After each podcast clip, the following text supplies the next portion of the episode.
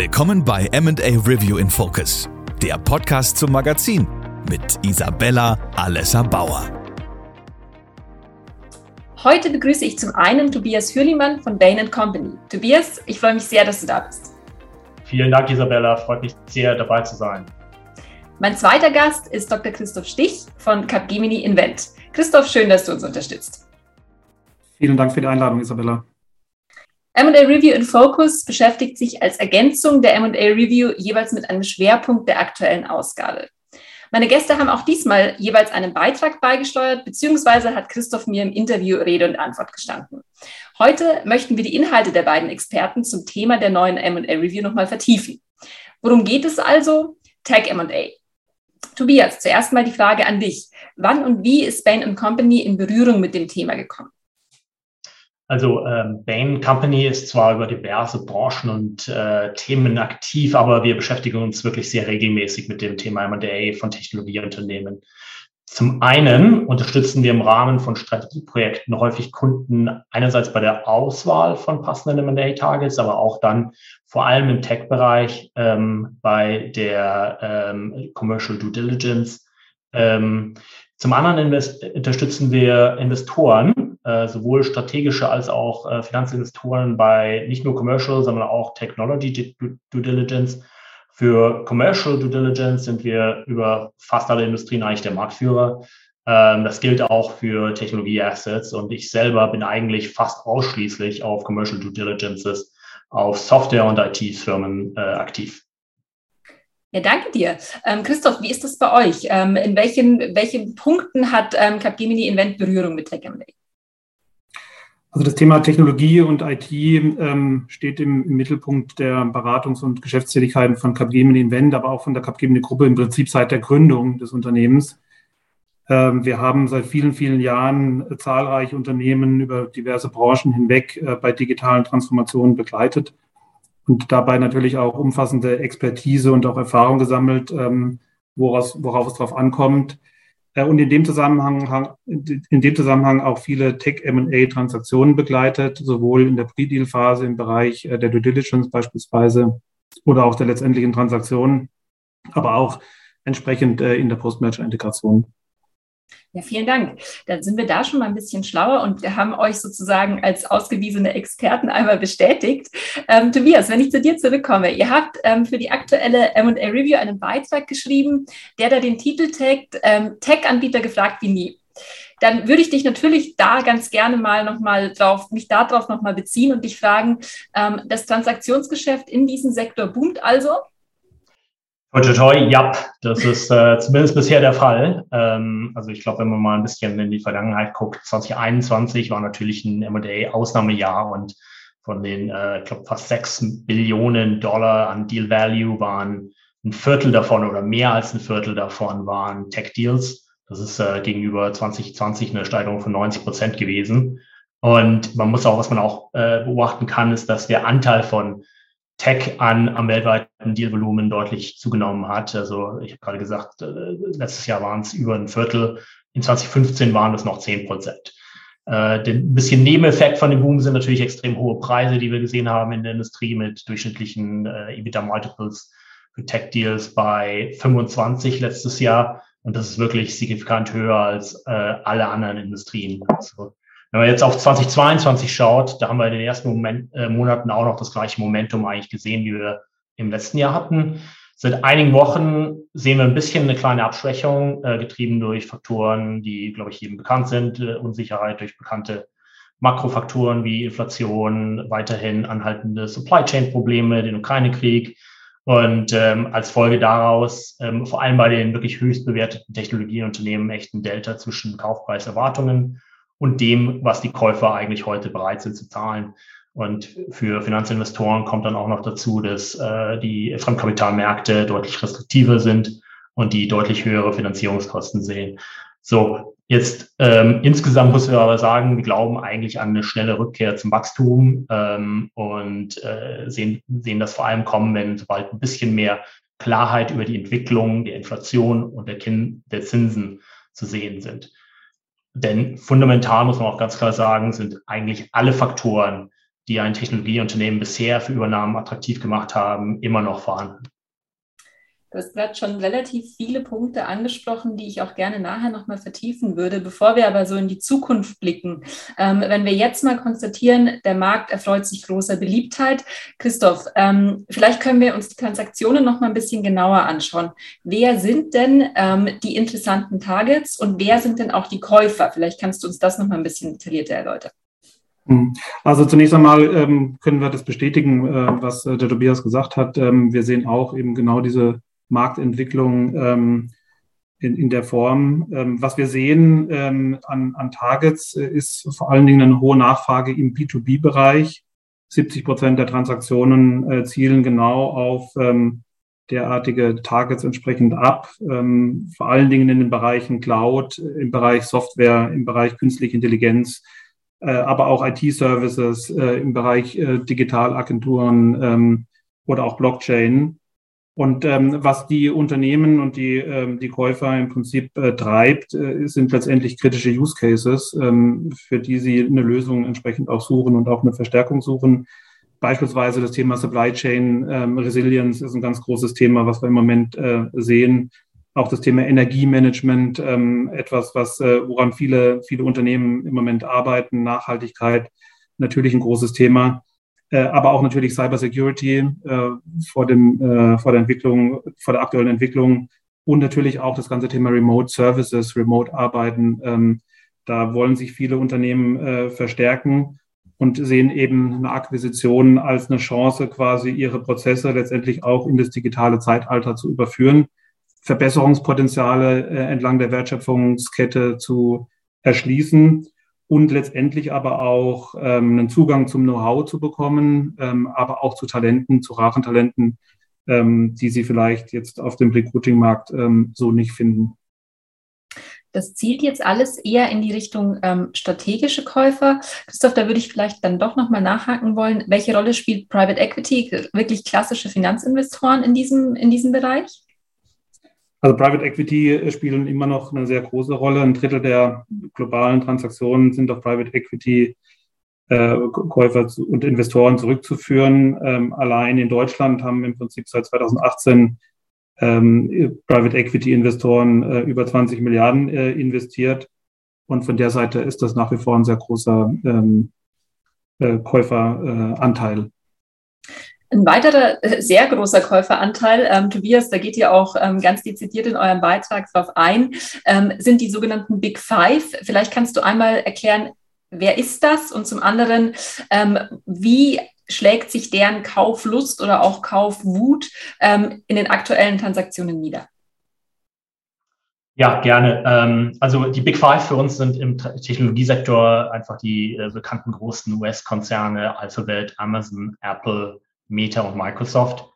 Und äh, diese fünf zusammen haben in den letzten, oder äh, muss sagen, zwischen 2015 und 2021 insgesamt fast 800 Firmen gekauft. Ähm, sowohl um ihr Kerngeschäft zu stärken, aber auch um in neue Geschäftsfelder zu expandieren. Und wenn man das mal umrechnet, sind das mehr als 20 Übernahmen pro äh, Top 5 oder Big Five äh, pro Jahr. Ähm, Natürlich sind die nicht alle, sind das nicht alles riesige Transaktionen. Die allermeisten von denen sind unter 500 Millionen äh, Dollar Unternehmenswert. Ähm, aber, und das, und deswegen fanden wir das eigentlich sehr erwähnenswert. Es illustriert, dass wenn man, wenn man zu den Top auf der Welt gehören möchte und alle zwei bis drei Wochen eine neue Beteiligung erwirbt, illustriert es, was für einen Prozess ich eigentlich dafür haben muss. Ähm, angefangen von der exzellenten Vorbereitung auf die Deals, über eine wirklich sauber durchgeführte, schnelle, stringente Due Diligence, aber auch dann die effiziente Integration nach der äh, nach dem Kauf. Wenn bei dem Tempo bleibt nach dem Deal wirklich keine Zeit, äh, bevor der nächste beginnt. Danke dir. Ähm, jetzt ist es natürlich so, wenn ich an die Big Five denke und ähm, auch an die Reaktion der Politik auf dieses Thema, dann ähm, kommt mir sowas wie Zerschlagung in den Sinn, regulatorische Vorgaben. Ähm, Christoph, wie, wie ist das einzuordnen? Ist da was ähm, zu erwarten im Sinne von gesetzgeberischer Aktivität, beziehungsweise was gibt es schon, um vielleicht auch eine ähm, Monopolstellung ähm, gewisser Konzerne zu verhindern oder beziehungsweise einzuschränken? Also das schnelle Wachstum der Technologiekonzerne ähm, hat natürlich die, die Aufmerksamkeit der Aufsichtsbehörden entsprechend erhöht. Ähm, und ähm, letztendlich gab es auch in der Öffentlichkeit ähm, einige Strafzahlungen äh, der Technologiekonzerne aufgrund von äh, Cyber- und Datenschutzverstößen und auch für Kartellvergehen. Das heißt, da gibt es eine erhöhte Aufmerksamkeit ähm, seitens der regulatorischen Behörden. Ähm, was die Europäische Union jetzt auf den Weg gebracht hat, ist der sogenannte Digital Markets Act, äh, der letztendlich dazu dient, ähm, ja, mehr Wahlfreiheit äh, den einzelnen Endnutzern entsprechend auch ähm, zu geben und äh, auch große und ähm, ja, umfangreiche Strafzahlungen äh, vorsieht äh, bei, Vers bei Verstößen beispielsweise. Und ähm, es bleibt aber abzuwarten, ob äh, quasi äh, das jetzt dann tatsächlich ähm, die großen Technologiekonzerne äh, bremst auf ihrem Wachstum oder für wirklich mehr ähm, ja, sag ich mal, Gleichberechtigung im Markt äh, sorgt. Ähm, was man natürlich sieht, ist, dass die ähm, regulatorischen Behörden insbesondere auch bei sensitiven Bereichen draufschauen, also gerade im Bereich künstliche Intelligenz, im Bereich äh, Infrastruktur natürlich, im Bereich Quantentechnologie, synthetische Biologie oder auch Robotik. Äh, da schaut man genauer hin und das kann natürlich schon auch mal den Deal verlängern äh, oder im schlimmsten Fall natürlich auch äh, entsprechend stoppen.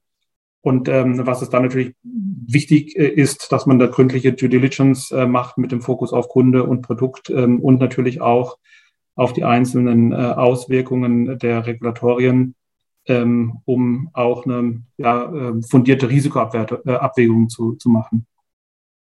Tobias, jetzt ähm, hat der Christoph gerade schon gesagt, es ist dann eben wichtig, in, in sensiblen Technologien ähm, sehr, sehr ähm, genaue Due Diligence zu machen. Ähm, wenn man dich jetzt als Experten fragt, ähm, welche Besonderheiten oder welche Herausforderungen gibt es noch in diesen Tech-MA-Deals, die man mit einkalkulieren muss? Ja, absolut. Da gibt es einiges. Ähm, und das fängt, ähm, also Due Diligence ähm, ist sicherlich eine der wichtigen Themen, aber es fängt auch früher an. insgesamt sehen wir eigentlich drei Kernbereiche, äh, wo wir sehen, dass Unternehmen, die erfolgreich Tech M&A-Deals durchführen, äh, besonders hervorstechen. Nummer eins ist wirklich das proaktive Handeln auf Basis einer klaren Strategie ähm, im Gegensatz zu reaktiven Kaufen von opportunistischen Targets. Und das beginnt für uns mit einer sauberen Analyse der fehlenden Fähigkeiten im eigenen Unternehmen, den Anforderungen meiner Kunden, die ich vielleicht bisher noch nicht voll äh, genügen kann, dem technischen Fortschritt, was passiert eigentlich in den nächsten Jahren und auch, was machen eigentlich die, die Wettbewerber, um daraus abzuleiten eigentlich, was für Targets sind für mich am Ende wirklich relevant, proaktiv statt reaktiv, wenn irgendwas um die Ecke kommt.